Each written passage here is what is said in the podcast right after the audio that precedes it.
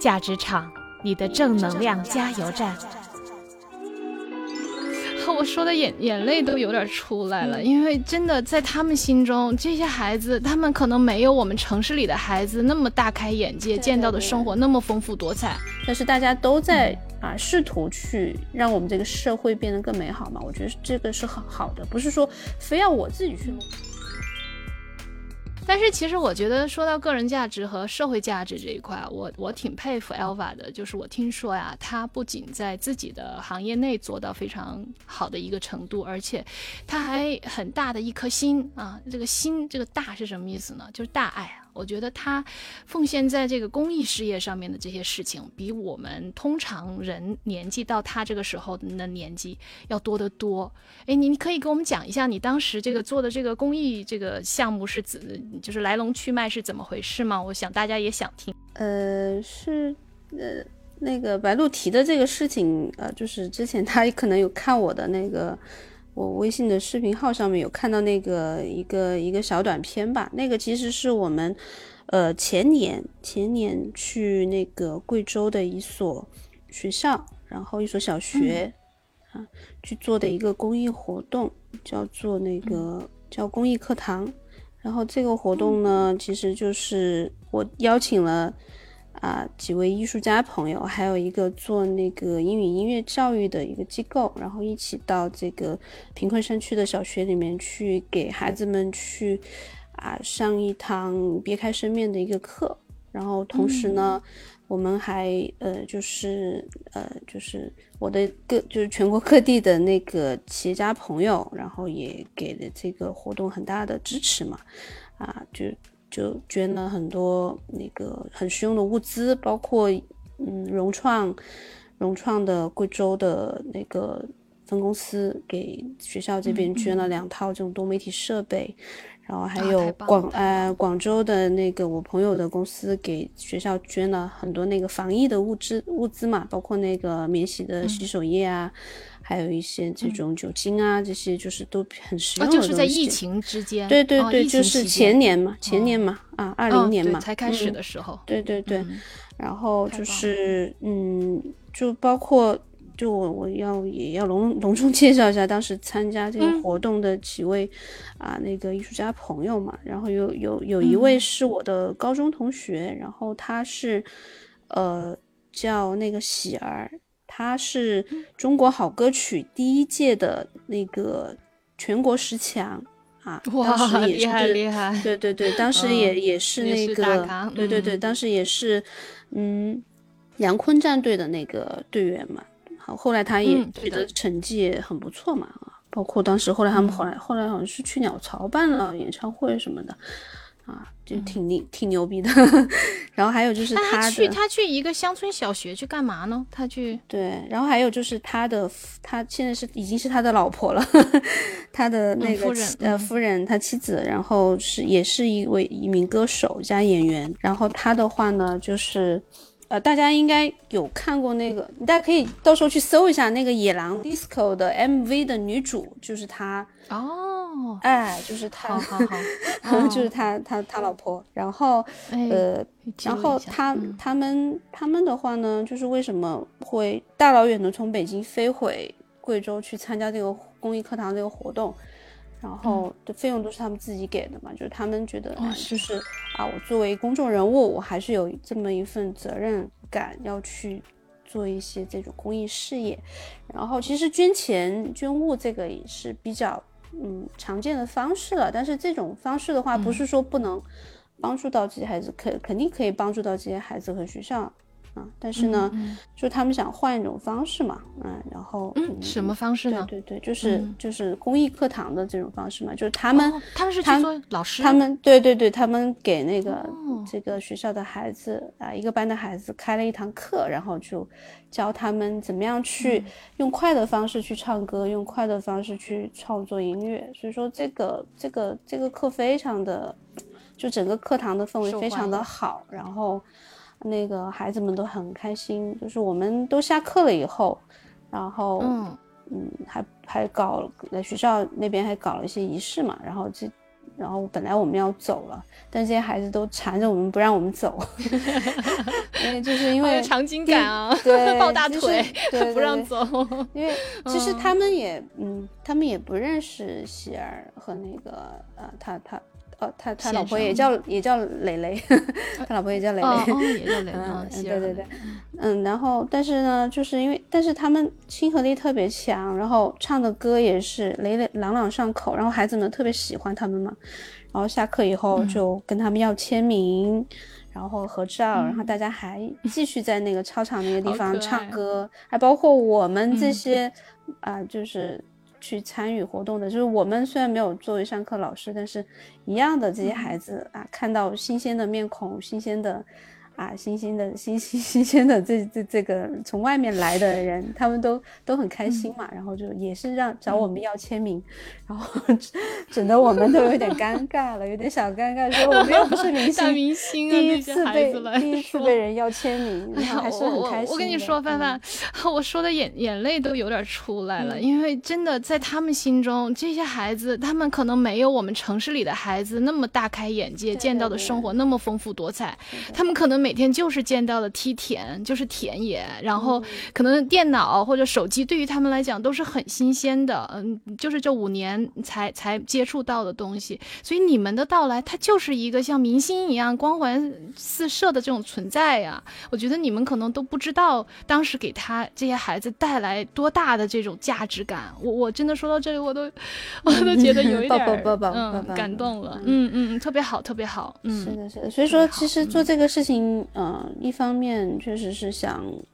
帮助帮助，就是在我们有能力的范围之内去帮助一下这些孩子。再有的话，其实我们自己内心也得到了满足。其实这种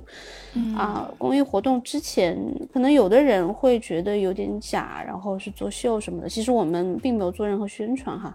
这块儿其实大家也就是啊身身边的朋友，就是我，因为我身边的企业家朋友很多嘛。啊，还有包括我自己也很喜欢艺术，就是我的艺艺，就是包括啊，您也是我的艺术家朋友之一嘛。对对对，就是，但是就是这个事情，就是做，就是发起来以后，就是一呼百应的，大家其实都有想，就是在我们有的前提之下，在我们能力范围之内，然后我们都想去做做一些啊向外的这种奉献嘛。所以说这个这个其实都是。对对对对，其实我们内心也得到了，就是其他的那种，嗯，不不管是工作啊，或者是其他方面给到我们内心的满足是不一样的啊。嗯，哎，说的是很好。我突然想到一个词，范范，嗯，就是助人者自助。对对对，什么意思呢？就是，嗯，你刚才说的那个，当你去帮助别人的时候，就是，嗯，赠人玫瑰，手有余香这样的一个感受，你内心这种充实感，你刚才说的这种奉献以后带来的充实感，其实不是金钱可以买得到的。你就是挣了一个一百万、两百万、一千万、一个亿，就像你说，你很多呃企业家的朋友，但是我就觉得，当可能我们到了自己有一个能量的时候，在辐射给其他需要。帮助的人的时候，也许那个价值感就是呈几何性的上涨了。我觉得特别好，嗯，就是就是这个，呃，助人者自助的这种心情。是的，是的。然后其实就是等到疫情过后哈，你可以回国，我觉得也邀请你参加我们到时候啊下一次的这个活动。啊，我觉得你你肯定也 要来，肯定会非常愿意去参加的。我去教他们画画，那对，特别好。我跳，我跟你说，我唱歌肯定是五音不全，你就不要让我去上音乐课了。啊，我我记得当时我在。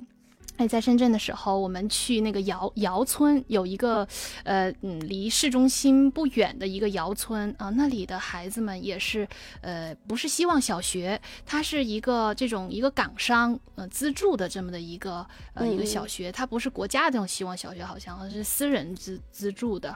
但是当时也是这些孩子们，所以你刚才说那个画面的时候，我一下脑脑海里面就浮现出来，我可能是十多年前到过的那个窑村。看到的，我们去帮助的那个孩子，我我有一群那个摄影师朋友，他们特别喜欢自驾哈，你你懂的哈，你也喜欢到处乱跑的人，好，然后大家可能就会约着一起去，比如说去窑村采风。同时呢，我们就顺手哎去去看一下这些小朋友。我们做不了很多事情，我们不是几千个亿、几万个亿的大富豪啊，一一甩手就多少。但是我觉得这并不能够阻挡我们跟别人分享我们价值、去帮助别人的这颗心。我觉得对吧？我觉得您说这个很好。开始说的捐钱呀、捐物啊，这是一个方面。如果说我没钱，我可不可以出力？我就可能这一个星期去去看看这些小朋友，去教他们一些你说的我力所能及的一些事情。对于他们来讲，你就是一个明星一样的存在了。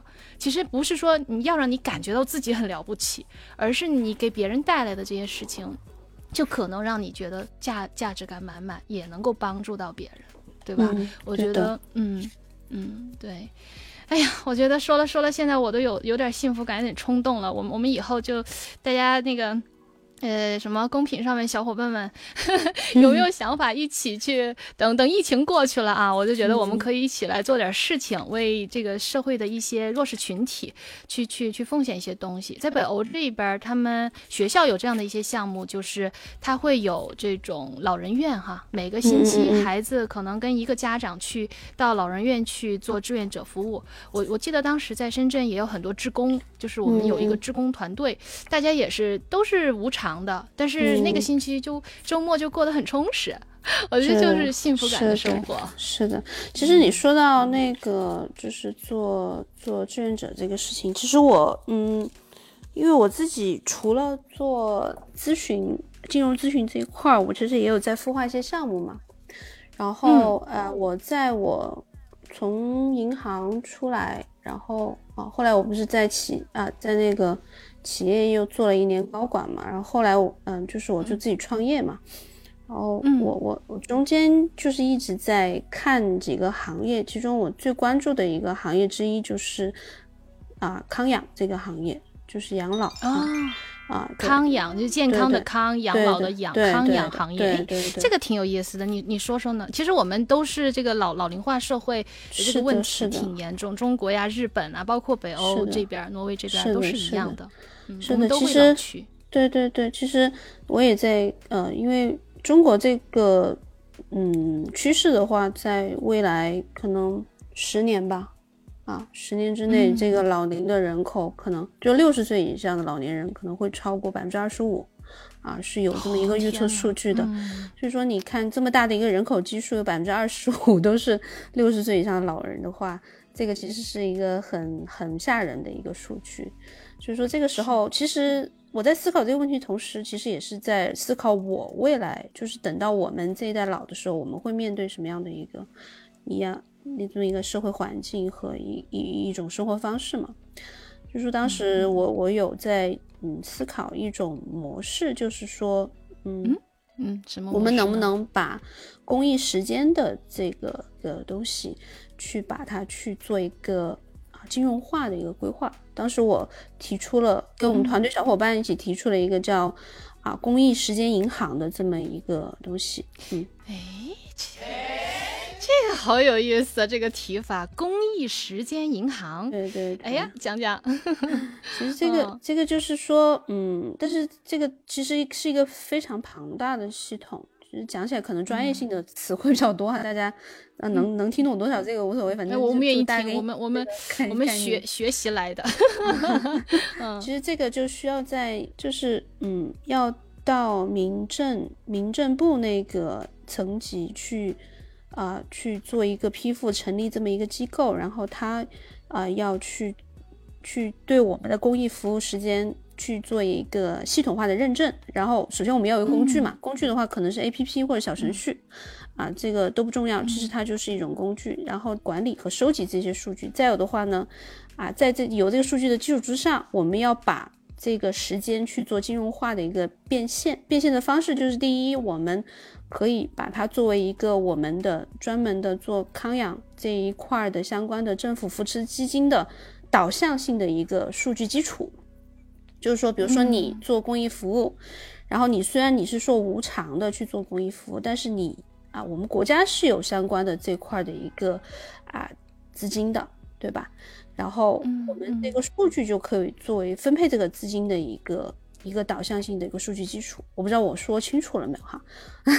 嗯，有有说清楚，我我听明白了。然后再有的话呢，就是说还有一种方式，就是说，我哎，我可以把这个时间做一个存储，存在我的公益服务时间银行里面，然后它是有利息的，利息也是时间。然后假以时日，比如说，就像我们银行去买保险一样的，我是有时间价值的。然后比如说我做了啊一百个小时甚至两百个小时的一个公益服务时间，我等到二十年以后，我这个可能就变成两百个小时就变成三百个小时。然后这个时候我以什么方式去变现呢？哈，变现呢，就是说我那会儿也老了，我也需要一些专业的机构。啊，或者是一些人员去给我提供这样的一个服务，啊，就是康养方面的服务，然后我就可以用这个公益服务时间来作为我的支付货币来去做支付，所以说这样就是它的真正的意义所在了啊。明白了，嗯，然后这样的话就可以，第一，我去做一个很好的嗯产业资金导向，再有的话呢，我是做一个。呃，很好的一个大家民众参与的这么一个呃启动一个点吧，就是因为大家知道，哎，我去做公益服务啊，我是可以把这个这个时间去做一个变现的啊，不管是变成我的一个现金，或者是变成我未来我去支取我的公益服，我我我去支取这种相应的康养服务的这么一个一个一个代币啊，都是一个非常好的一个方式。嗯，然后他就会很积极的去参与公益服务这件事情，而不是说啊，我我是去做戏啊，或者是我去为了怎么样去去，就是比较虚的一些名头去做公益。所以说啊，就是这么样一个规划。呃，我们是有这么一个愿景，但是这个项目其实呃，今年也是，就是从我。有这个想法，到今今年已经是第五年了，啊，现在炮还没有冒啊，炮还没有冒一个。那去年其实有 有接触到一些关系，是可以去去，就是相对来说以比较嗯轻的一个成本去启动这个事情，但是。